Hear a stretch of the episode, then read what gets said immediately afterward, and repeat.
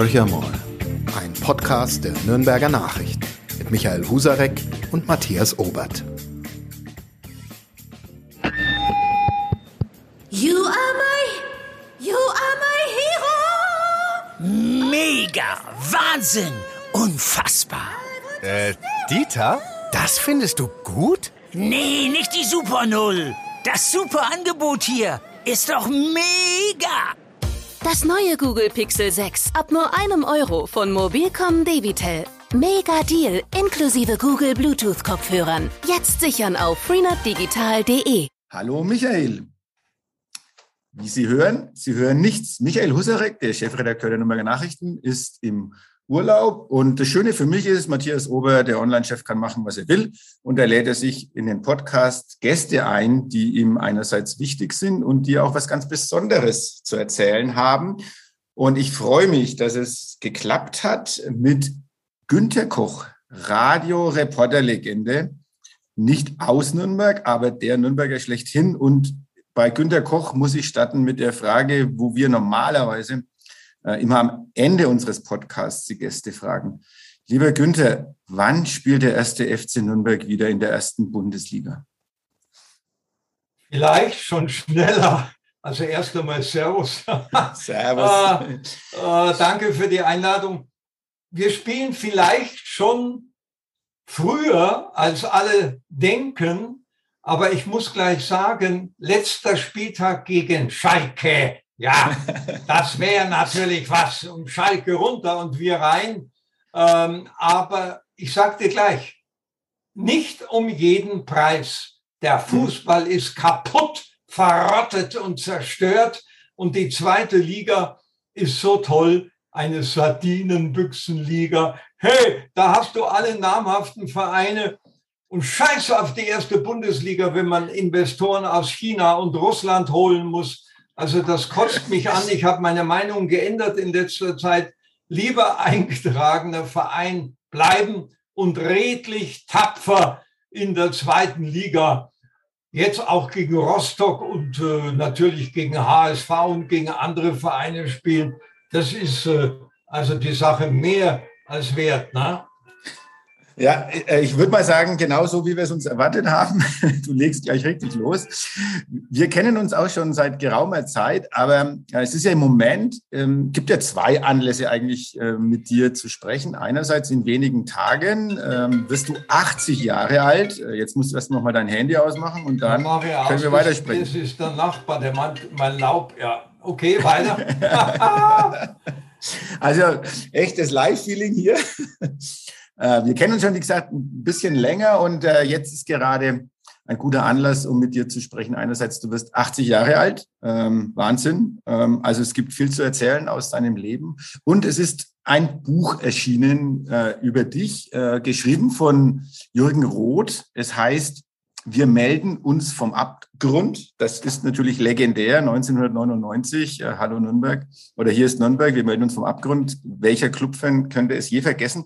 Ich würde aber trotzdem ganz gern mit dir erstmal über ein paar andere Dinge sprechen, weil ähm, ich habe das Buch inzwischen gelesen oder weitgehend gelesen und du hast ja wirklich ein, ein Leben, aus dem es sehr, sehr viel zu erzählen gibt. Und ähm, du warst schon immer streitbar. Da habe ich den Eindruck, egal wo du zugange warst. Ähm, und dann fangen wir mal einfach damit an. Du hast, ähm, ihr seid geflohen damals am Kriegsende über Berlin, also aus Posen über Berlin nach Traunstein. Also du bist sozusagen erstmal ein Oberbayer geworden, wenn man das so sagen darf. Hey, Hey, aber ich war Saupreis. Gell? Ach so. ich bin als Saupreis in Traunstein und ich liebe immer noch Traunstein und den Chiemsee als evangelischer Saupreis aufgewachsen. Es war sehr schwer, aber meine beiden älteren Schwestern, neun Jahre älter, die eine lebt noch in München im Pflegeheim und die andere, die Irene, der ältere heißt Ingrid, ist leider schon verstorben haben mich immer geschützt und dann habe ich mich da schon auch durchgesetzt gell? und enge Freundschaften geschlossen und bin zum ersten FC Traunstein Fußball Hinterstocker. Hey, der ist dann zum VfB. Ja, also bin in die Schule gegangen, wurde vom Linkshänder zum Rechtshänder umgeschult und äh, ja, war jede Ferien dann aus München. 1950 sind wir dann nach München umgezogen. Mein Vater ist dann später Leiter der Flugsicherung vom Flughafen München-Riem und auch vom Nürnberger Flughafen geworden, hat dieses tragische Flugzeugunglück von Manchester United mit zu verantworten gehabt. Ich habe eine sehr bewegte Kindheit und Jugend in Oberbayern, Hostme, erlebt. ich merke schon, ich merke schon. Ja, habe auch nie versucht, den Franken zu spielen, der ich mhm. nur ehrenhalber äh, geworden bin, um Fitzgerald Kuss zu zitieren. Und ja, aber ich liebe, ich liebe alles. Ja, ich streite aber auch gerne. Das ist richtig, denn ich kann jemand erst lieben, wenn ich mit ihm gestritten habe, denn dann kenne ich ihn. Oder ich spiele mit ihm Fußball. Oder ich spiele mit, fahre mit ihm Auto. Dann lerne ich ihn auch kennen, wenn er am Steuer sitzt. Oder sie. Aha. Ich habe schon gehört, dass du der schlechteste Beifahrer aller Zeiten sein sollst, weil äh, äh, es, es, muss der Horror sein für den Fahrer, weil du alles besser weißt, äh, wie man beim Autofahren sich zu benehmen hat und auch ein sehr, wie soll man sagen, äh, man muss vielleicht froh sein, dass es keine Aufzeichnung, also Tonaufzeichnung mitläuft, wenn du Auto fährst. Ähm, kann man auch im Buch ganz gut nachlesen. Also wie du dich aufführst, äh, da müssen die anderen ja nicht Furcht bekommen. Ist es so? Naja, der Jürgen Roth ist ein Lump ja, ein hochbegnadeter Schriftsteller und Schreiber. Und der hat immer im Auto sein Band, sein Tonband laufen lassen. Und ich habe natürlich ungeschützt im Auto lauter Mist erzählt, ja, was ich für mich erzählt habe. Und das hat er mitgeschnitten. Ein so schlechter Beifahrer bin ich nicht. Ich kann schon aufs Maul halten. Und äh, aber so ganz äh, nicht, auch im Alter noch nicht. Also ich wäre ja gerne weise, aber das bin ich nicht. Das ist ein gutes Stichwort, du, dass du nicht weise bist. Du hast in deinem Leben auch als Radioreporter ja sehr viele Wendungen erlebt und mir war das ja völlig neu, dass du, ich glaube, es war 1966, mal korrigiere mich, wenn es nicht stimmt, dann hast du mal an, an so einem Moderatoren-Contest, würde man heute wahrscheinlich sagen. Also ihr wurdet eingeladen vom Bayerischen Rundfunk und die wollten da Talente testen. Und da warst du ja damals dabei, aber das hat dann schon noch ein ganz schönes Stück gedauert und ähm, Beharrungsvermögen deiner bedurft, um am Ende wirklich dort zu landen. Erzähl doch mal, wie, wie ist das abgelaufen? Wie wird man Radioreporter? Äh, und zwar freier Radioreporter, frei bei dir im wahrsten Sinne des Wortes, beim Bayerischen Rundfunk. Meine ältere oder unsere ältere Tochter Martina, jetzige Frau Dr. Martina Koch, hatte mit fünf, sechs Jahren mir das Versprechen abgerungen, nach unserem Englandaufenthalt, wir waren ein Jahr in London an englischen Gymnasien tätig und sie war dort in die Schule gegangen und ich hatte die BBC-Reporter gehört und habe gewusst, das, das ist es, so muss man das machen. Und die hatte mir das Versprechen abgerungen, dass ich mich beim Bayerischen Rundfunk mit einem Brief bewerbe und denen schreibe, dass ich es besser kann. Und da habe ich gesagt, I'm promise. Aber ich habe es natürlich nicht gemacht. Aber eine Woche später hat die gefragt, ob ich das gemacht habe. Sage ich, nein. Dann hat sie mich geschimpft. Promise, you. Also gut, dann habe ich einen Brief geschrieben und habe denen erklärt, liebe Leute, ich kann es wirklich besser, aber ehrlich gesagt, ich mache es nur meiner Tochter zuliebe, denn der hatte ich versprochen, dass ich mich bewerbe. Und ich denke, mich Laus, der Affe, wir waren auf Gemeindefreizeit mit dem Pfarrer Wenzel von der Paul-Gerhardt-Kirche äh, Langwasser in Golsmaß an der Ostsee. Und da hat der Bayerische Rundfunk, da wurde uns die Post nachgeschickt, geschrieben, ja, ja, das wollen wir doch mal sehen kommen Sie doch mal gerne, also so höhnisch. Ne? Und dann habe ich die angerufen und dann war der Franz Muxeneder, Sohn eines österreichischen Staatsschauspielers, am Mikrofon und so, ja, das wollen wir schon sehen, können schon mal kommen, gell? Nach, nach Fürth oder so. Oder ja, dann bin ich nach Fürth und habe eine Reportage gemacht, 15 Minuten auf dem Gartenstuhl neben der Seitenlinie mit den Aufstellungen in der Hand. Ich hatte nie mehr in letzter Zeit mich um Fußball gekümmert. Ich habe aber in den Ferienheimen der inneren Mission, die ich immer äh, als Onkel geleitet hatte, immer wieder so Fußballreportagen gemacht. Und daher wusste meine Tochter, die da dabei gewesen war, dass ich das kann. Kurz und gut, ich habe 15 Minuten Spielvereinigung Fürth gegen FC Bayern Hof übertragen. Und dann gab es einen Freistoß und dann hat der Grimm ein Tor geschossen. Und dann habe ich danach gesagt, so, liebe Leute, ich danke euch für diese Möglichkeit. Und dann haben die gesagt, halt, wir machen weiter. So, jo, was? Und dann haben wir halt so weitere Probereportagen gemacht. Also so ging das los.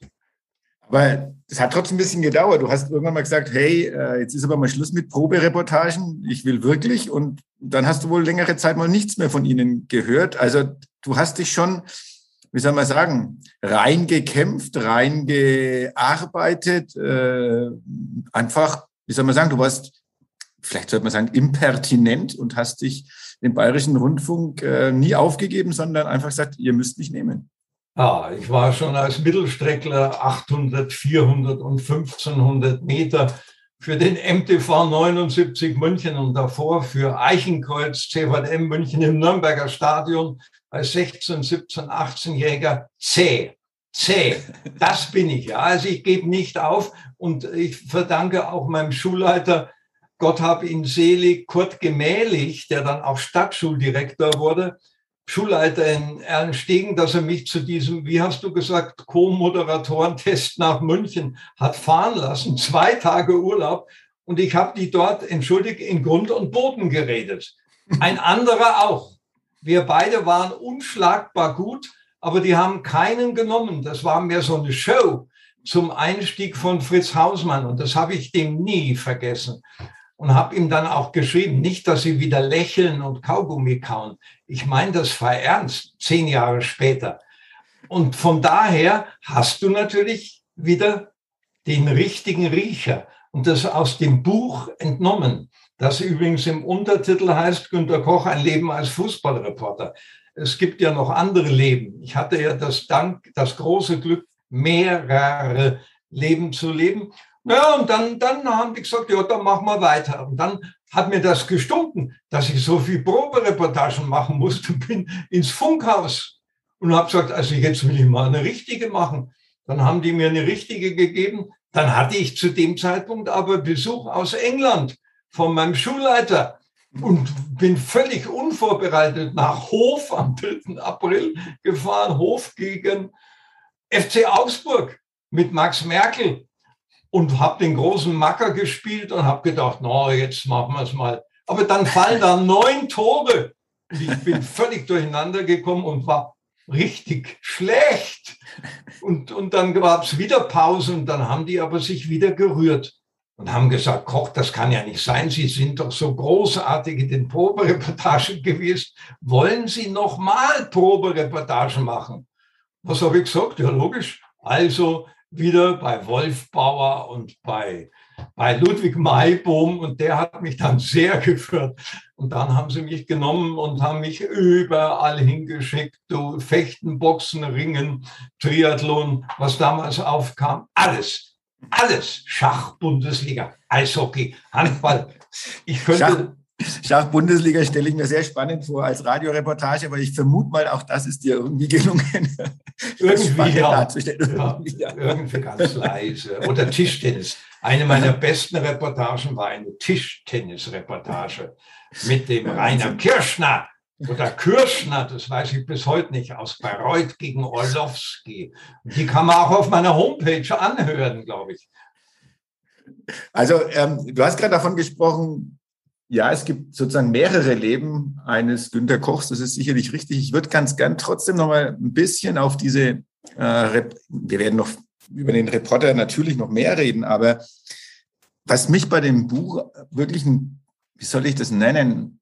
Also ich war schon überrascht, einerseits überrascht, andererseits auch wieder nicht, was eigentlich für eine Art von Neid und Missgunst auch ähm, in diesem Gewerbe, nenne ich es mal, herrscht. Also ich sage jetzt mal, Waldemar, Waldemar Hartmann und Gerd Rubenbauer, ihr werdet wahrscheinlich nicht mehr dickste Freunde werden. Uh, mit Gerd Rubenbauer schon. Da hatten wir auch nie ernsthafte Probleme. Nicht? Wir waren halt Konkurrenten, das ist ganz normal. dass er mich Also Konkurrenten heißt, er, er, es ging wirklich darum, wer bekommt welches Spiel äh, zum Reportieren. Und das ist ein richtiger Kampf, der dann da stattfindet. Muss man sich das da so vorstellen? Also wer hat bessere Netzwerke, wer hat bessere Connections? Ähm, Ja, oder wie läuft das ab? Matthias, du musst dir vorstellen, ich war in Nürnberg und habe nur das Telefon gehabt. Und die anderen haben die Klinken geputzt. Montag bis Samstag haben sich gesehen, waren Kaffee trinken, haben Chauffeur gespielt, haben die, die Faxe gelesen und waren tüchtig. Und ich war der Lehrer, da geht schon mal los, das ist sowieso so ein Problem, der das mit frecher Goschen nebenbei gemacht hat. Und war aber wirklich mit Rubenbauer auf einer Ebene. Aber der hat, äh, der liebe Gerd Rubenbauer, der hat erreicht, dass ich, das wird im Buch halt genauer erklärt, zum Beispiel einmal Fürth gegen Club nicht bekommen habe. Dann habe ich gesagt, das höre ich auf. ja, habe ich hingeschmissen, 82.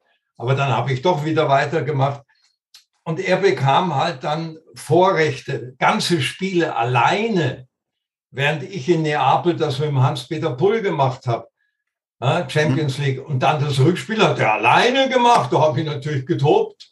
äh, äh, und, ähm, aber wir haben ihn schon verstanden. Der war ja auch ein großartiger äh, Reporter. Und mit dem Hartmann, das war politisch. Das war ganz schlimm. Ja, also da werden wir, glaube ich, keine Freunde mehr, wenngleich ich sofort bereit wäre, weil ich finde, hey, das macht doch nichts, wenn einer anderer Meinung ist. Aber der wollte mit mir nichts mehr zu tun haben. Mhm. Du hast jetzt das Wort politisch erwähnt. Ähm, Das ist ja nicht nur so, dass du ein Reporter bist, Radioreporter und damit auch zur Legende wurdest, sondern du warst auch, ich weiß nicht, ob schon immer, aber auf jeden Fall warst du politisch engagiert. Äh, Du bist angetreten äh, im SPD-Landtagswahlkampf, das war 2010 ähm, nicht als Direktkandidat, sondern du warst auf der Liste platziert und hast damals, äh, die SPD träumt wahrscheinlich heute noch davon, mit 54.000 Stimmen ähm, das beste mittelfränkische Ergebnis eines Kandidaten geholt. Bist aber dann nicht in den Landtag eingezogen. Vielleicht erzählst du mal ein bisschen was zu deiner ja, politischen Sozialisation und äh, warum das dann damals eigentlich nach diesem, diesem grandiosen Erfolg dann doch nichts mit dem Landtagsabgeordneten Günter Koch wurde. Also kleine Korrektur, es war 2003. Oh, sorry. Der Hinweis, äh, man, der Oberbürgermeister von Nürnberg, von Erlangen, von Fürth, der Landrat von Erlangen Höchstadt, dem ich Wahlkampfhilfe gemacht habe, wie auch allen anderen fränkischen Oberbürgermeistern, ob in Bayreuth oder in Nürnberg sowieso äh, Peter Schönlein und auch der Landrat von Roth, der Eckstein, haben in einem Brief mich gebeten, ob ich nicht bereit wäre. Dann habe ich überlegt und dann hat die Renate Schmidt äh, mich überzeugt, immer vorausgesetzt, dass ich weiterhin Reportagen machen dürfte. Natürlich nicht, wenn Champions League ist und wir in Paris, also ich in Paris oder in Neapel oder in Trondheim oder in London oder was weiß ich wo, in Tel Aviv gewesen wäre, da wäre ich zu Hause geblieben, ist ja klar. So. Ja, dann ging das los und am Tag, man muss sich das mal, jetzt muss ich ein bisschen langsamer reden, weil ich mich zu sehr aufrege. Aber am Tag, nachdem das bekannt wurde, am Geburtstag meiner Frau, wurde das bekannt. Am, 1, am 20. November 2002 hat die CSU durch Beckstein, der mir das nie vergessen hat, dass ich Peter Schönleins Wahlkampfchef war, hier sozusagen auf den Straßen Nürnbergs, und äh, Markus Söder sofort gesagt, nein, das geht nicht, der Koch muss weg. Und zwar sofort, halte ich fest, das nächste Spiel neun Tage später, Nürnberg gegen Dortmund. Nix da. Koch weg vom Mikrofon. Ein Jahr vor der Wahl. Aber die Presse in ganz Deutschland war auf meiner Seite. Sogar die Nürnberger, wenn ich das so sagen darf. Und dann hatte der Glück, ein sehr ehrenwerter Mann, mit dem ich später auch telefoniert habe, der CSU-Chef, einen Rückzieher gemacht, weil es die Bestimmung gibt, sechs Wochen vor einer Wahl darfst du nicht mehr. Und so habe ich ja dann auch gemacht.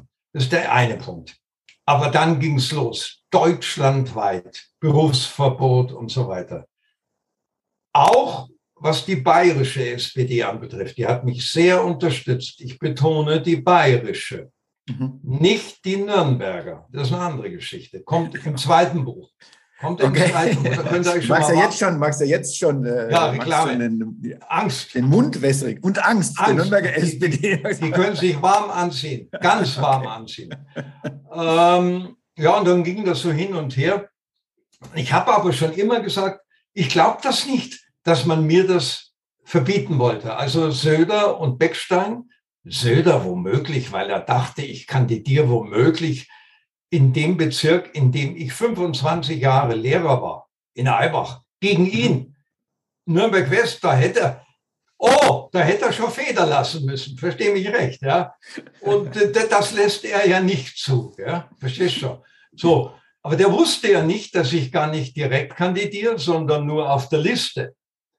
Was ja eigentlich aussichtslos ist. Ne? Mhm. Der Wolf Schäfer, der Leiter vom Wahlamt, hat noch am Tag der Wahl geschrieben, das hat noch nie einer geschafft.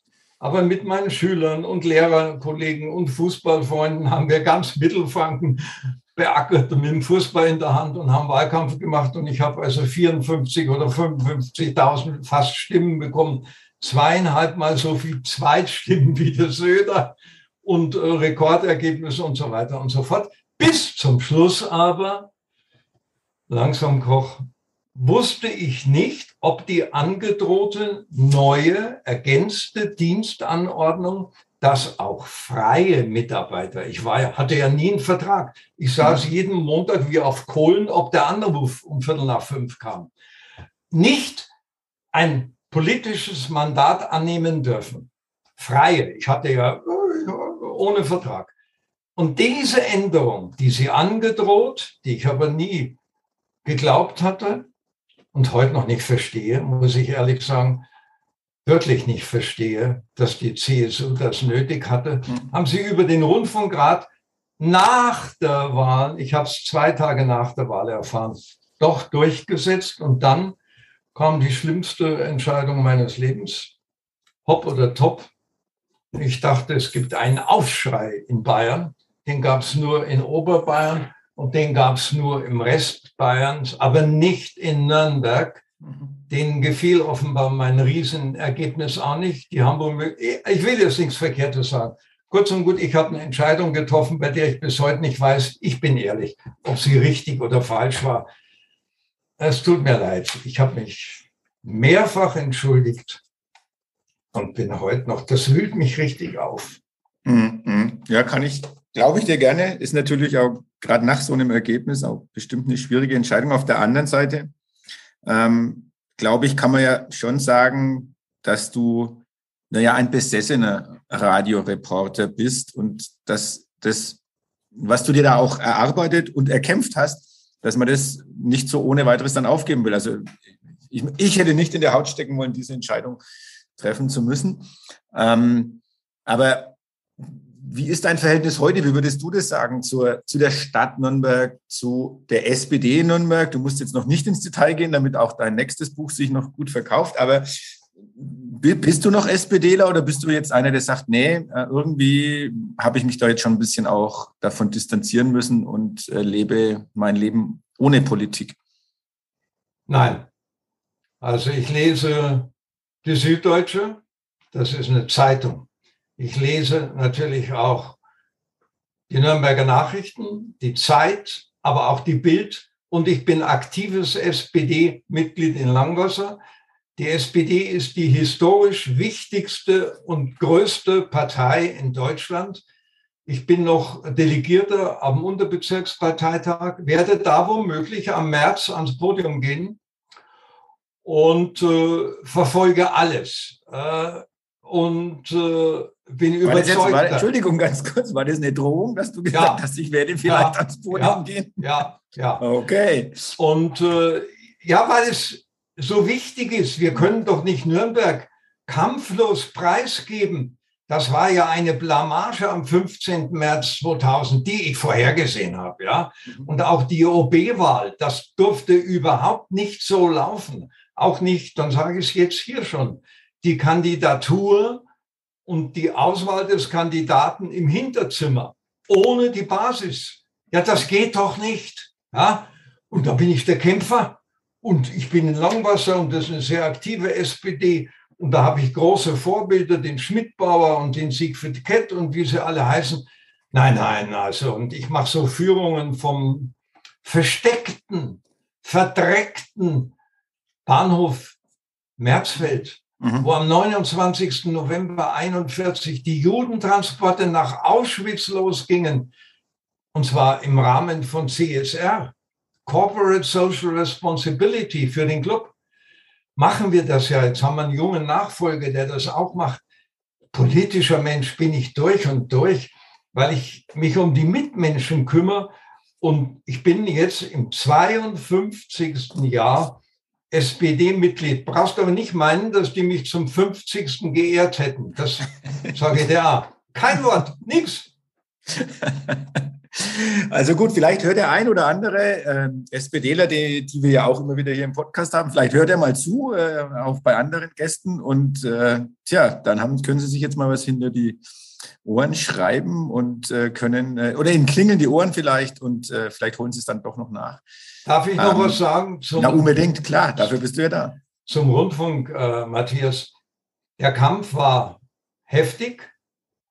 Ohne meine Familie, und meine Freunde und ohne, und jetzt kommt's, Fritz Hausmann und mhm. Heribert Lechner. Das kommt im Buch auch äh, ganz deutlich. Ohne Heribert Lechner, der immer bei den Sitzungen, wenn ich nicht dabei war, denen gesagt hat, und trotzdem könnt ihr von dem Koch aus Nürnberg eine Menge lernen, hat er mir danach immer erzählt, hätte es nicht geklappt, ja.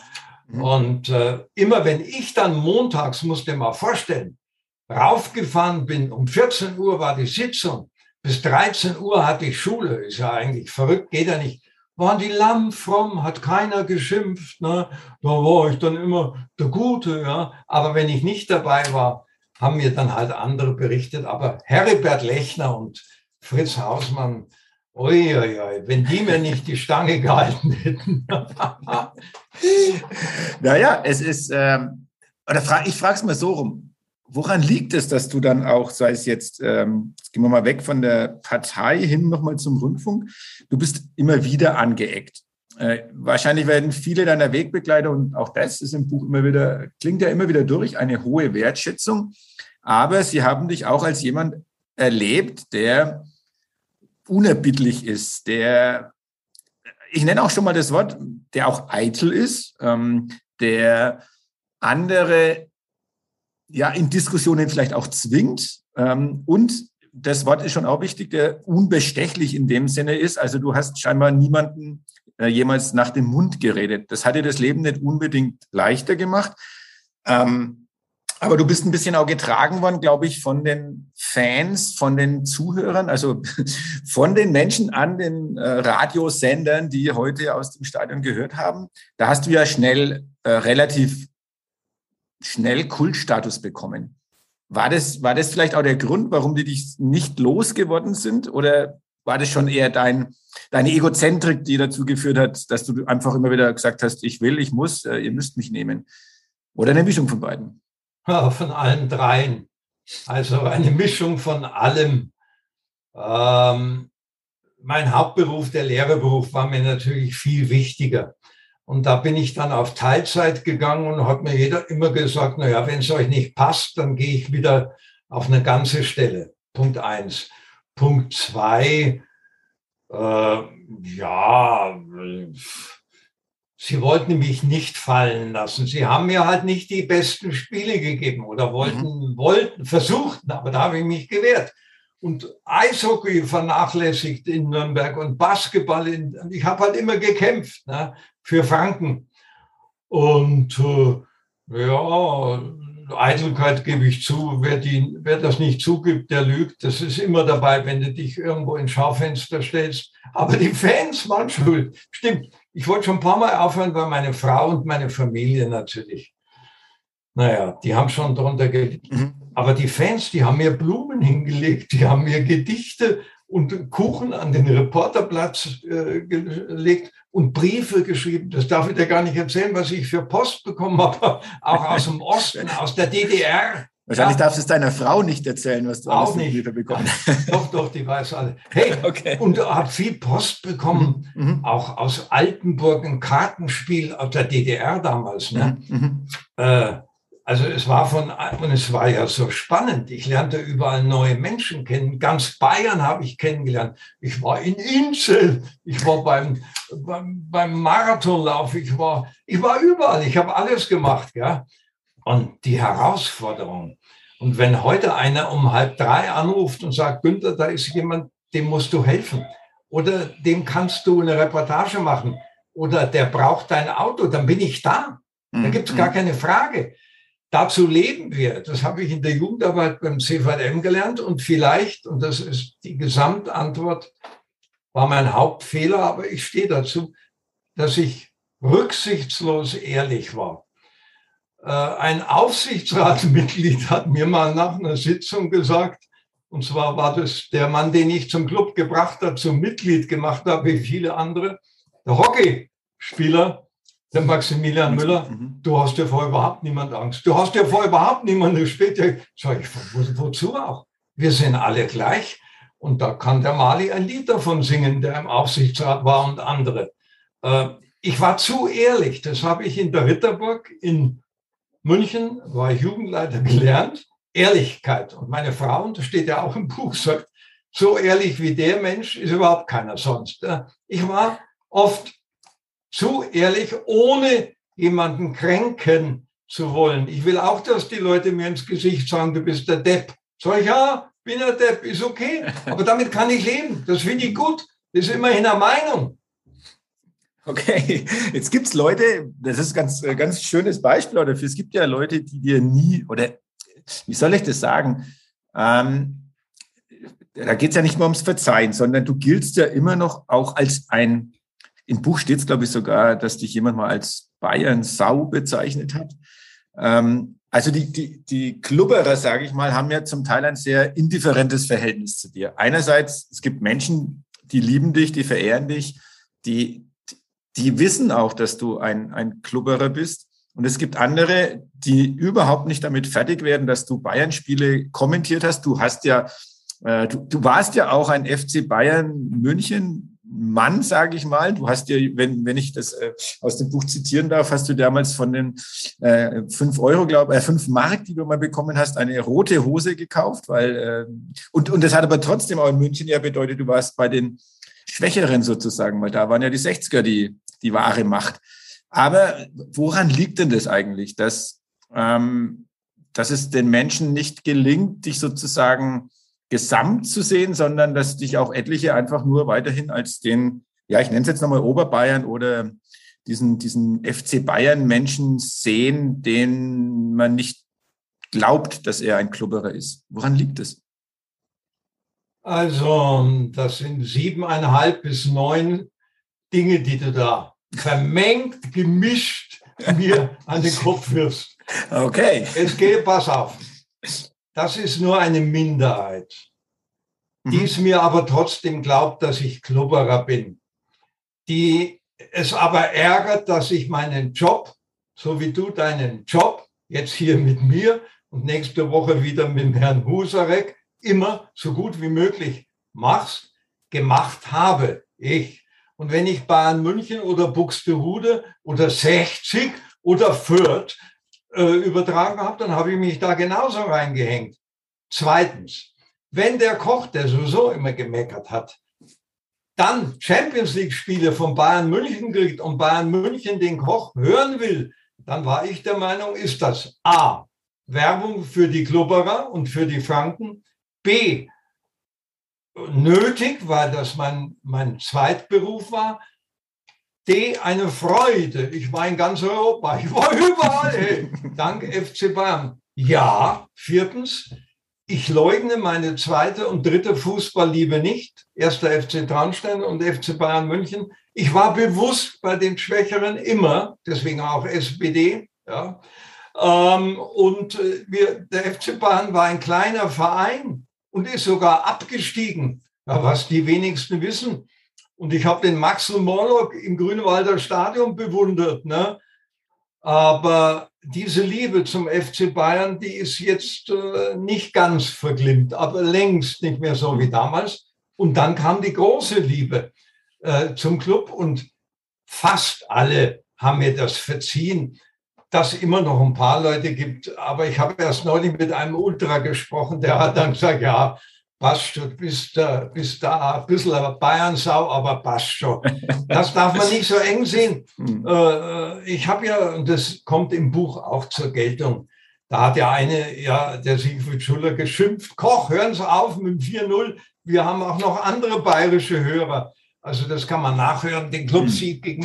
Nee, nee, also, aber es stimmt, ja, äh, ich, ich bin auch für Fürth, ich, ich lobe jeden Schüler, jeder kann was, ja, jeden Fußballverein. Und äh, ob es Mögeldorf oder meiner ist, Falkenheim, ist mir doch wurscht. Es geht um den Fußball. Und da bin ich parteiisch für den Fußball. Und dann erst für den Verein. Und wenn ich eben Malmö gegen Bayern übertrage, bin ich für Bayern. Und wenn ich, äh, sagen wir mal, Fürth übertrage gegen Duisburg, bin, gegen Duisburg, bin ich für Fürth, für den Asusi. Sehr schön, aber du hast äh, vorhin, du sprichst jetzt von der Liebe zum Fußball, der sozusagen zunächst mal über allen steht. Ähm, ganz am Anfang vom Podcast ähm, hat man ein bisschen zweifeln müssen, ob diese Liebe sich erhält. Du hast zwar noch positiv von der zweiten Liga gesprochen, aber wenn wir nach Europa blicken oder in die Bundesliga oder zu den jeweils in den jeweiligen europäischen Ligen Top 5 Vereine, nenne ich mal, oder Top 3 Vereine, ist, ist die Liebe zum Fußball da noch berechtigt? Ja, zum Fußball, wie in jeder, zu Hause, im Garten, auf der Straße, am Bolzplatz, in der CEG A, B, Amateurliga. Ich war neulich wieder in der Bayernliga Nord. Hey, klasse, ASV Neumarkt, du, ja, gegen Seligen Worten spielt. Ja, ja, ja. Was verderblich, schlimm und bandenmäßig organisiert ist, ist dieser internationale Zoo, dieser Zirkus, dieses Theater. Ich weiß Dinge, weil ich natürlich meine Connection habe. Das ist furchterregend. Da möchte ich gar nicht, dass der Club mit versucht mitzuhalten. Nein, das ist verderbte Ware, was da international äh, geplant wird und in den Hinterköpfen der Leute ist. Und ja, ich habe, um nochmal einen Fallrückzieher zu machen zu dem, was du vor vier Minuten gesagt hast. Viele Bayern-Fans. Ich habe einen eigenen Fanclub, der ist mehrheitlich von Bayern-Fans besetzt, aus Oberfranken. Und ich habe in München auch viele Unterstützer beim FC Bayern und habe immer auch den FC Bayern kritisiert. Aber wie? Du kennst mich ja. Den Club auch. Beim Club bekam ich dann Ärger, bei Bayern nie. Die haben nie was gesagt. Das ist einfach, äh, ja, die habe ich schon sehr zusammengefaltet, kann man auch in dem Buch lesen. Ja, das stimmt. Ähm, und das stimmt auch, wie, wie du es beschreibst, ähm, auch du warst nicht immer Best Friend of äh, der jeweiligen Präsidenten des ersten FC Nürnberg, ganz im Gegenteil. Ähm, die Zeit läuft uns ein bisschen davon, deswegen, wobei das schon nochmal spannend wäre, wie du mit dem einen oder anderen Präsidenten, ob der vor Groth oder wie auch immer, Schmelzer, wie auch immer hieß, oh, zusammengerückt ja. bist. Aber du kannst gerne noch ein paar Worte dazu sagen. Äh, vielleicht gleich mit dem Bogen, weil das wäre eigentlich meine Frage noch, wie du denn die, das Management und die Führung des ersten FC Nürnberg momentan siehst. Aber blicken wir vielleicht erst mal ein bisschen zurück, weil ähm, der Club hat sich schon auch einiges geleistet an der Spitze, oder? Ja. A. Schmelzer, Rot, Voag. Da gibt es ja einen ganz bösen Kommentar, den ich sogar im Bayerischen Rundfunk gesprochen habe. Übrigens nochmal ein Fallrückzieher. Ich habe damals bei der Landtagsentscheidung auch im Bayerischen Rundfunk, das wurde gesendet, gesagt, das war ein Saustall. Also ich habe nie vor irgendwas Angst gehabt.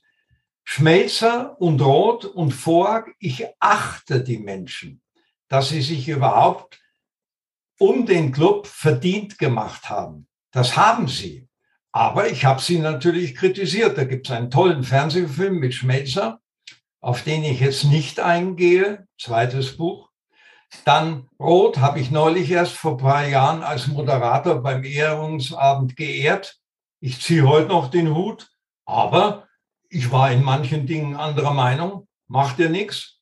Vor, da war ich fast nur dagegen. Den habe ich gleich durchschaut. Roth und Schmelzer, denen sind wir zu Dank verpflichtet, trotz allem. Und äh, als Aufsichtsrat bin ich ja mitverantwortlich für die jetzige Führung.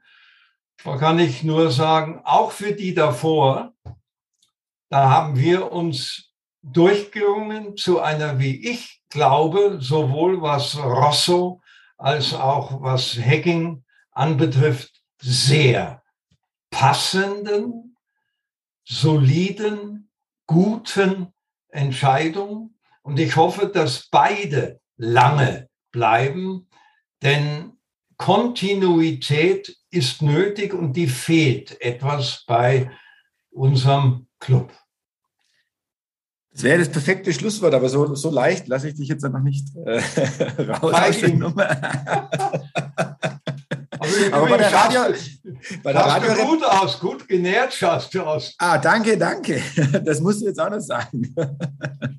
Du schaust im Übrigen auch sehr, sehr gut aus. Wir sehen uns ja äh, in der Videokonferenz. Äh, für das, dass in wenigen Tagen der 80. ansteht, unglaublich. Äh, und von der Power hat man ja jetzt auch ein bisschen ähm, oder einiges mitbekommen, dass die nach wie vor vorhanden ist. Ähm, ich würde schon noch ein, ein bisschen was sozusagen auf das Ende deiner Radioreporter-Karriere, ähm, nenne ich es mal, die ist ja eigentlich nie so richtig zu Ende gegangen.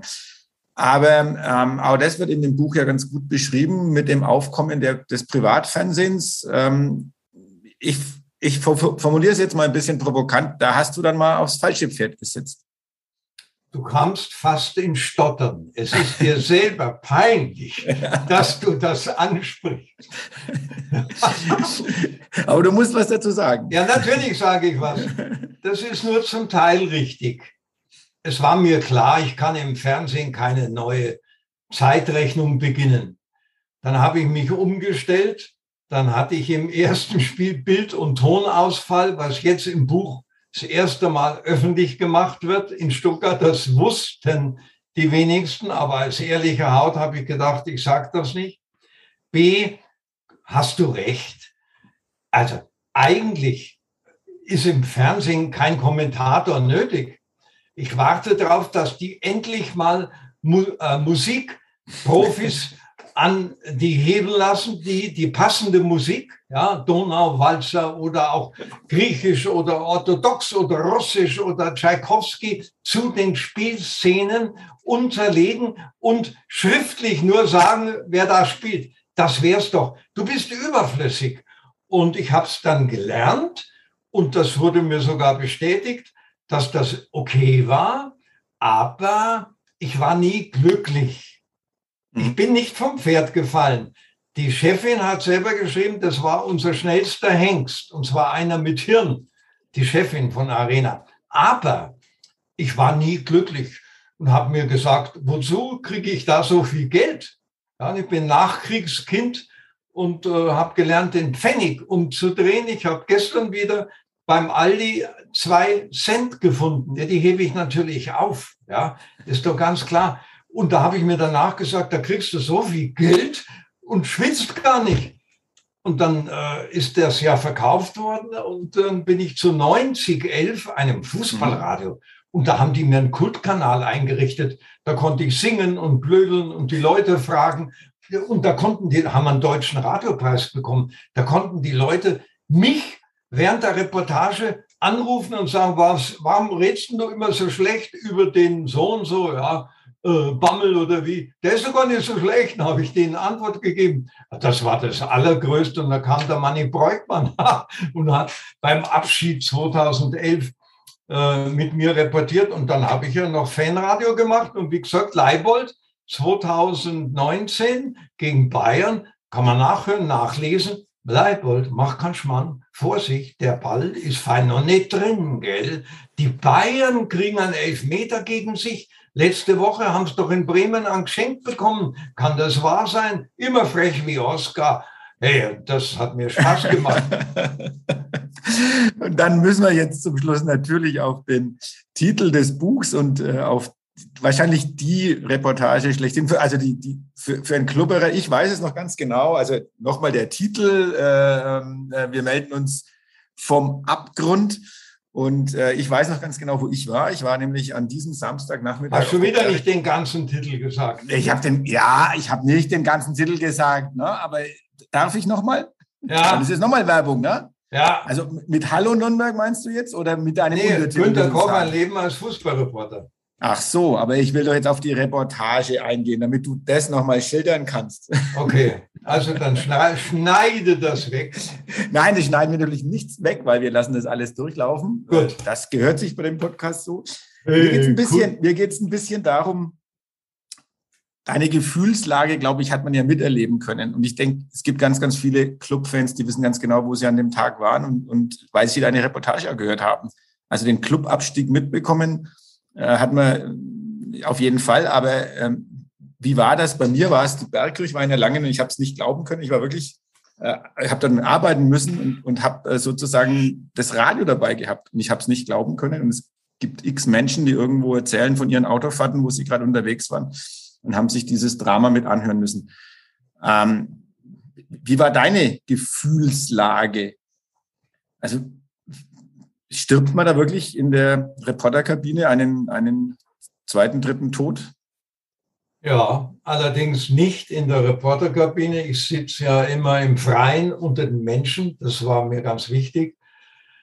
Zweitens, es war so gelungen, die Reportage war. Ich wundere mich heute noch, dass ich äh, verständlich, klares, richtiges Deutsch gesprochen habe und auch noch, worauf ich ein bisschen stolz bin, am Schluss den anderen Vereinen und ihren Offiziellen gratuliert habe aber auch ein, zwei böse Anmerkungen in der Reportage gemacht habe zu den anderen Ergebnissen und auch die Fassung bewahrt habe. Ich bereue, dass ich äh, verkabelt war und nicht ein im Arschbackerl in der hinteren Hosentasche einen Sender eingebaut hatte Sonst wäre ich runtergelaufen, über die Bande gesprungen und jetzt kommt. Und hätte den Klubberern und den Spielern klargemacht, dass wir absteigen. Das haben die ja gar nicht gewusst. Ich denke, ich spinne.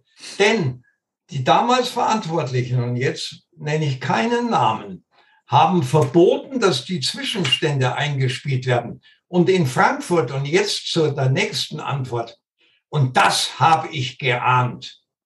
Matthias, ich habe das geahnt. In Frankfurt fielen die Tore wie bestellt. Batsch, batsch, bumm.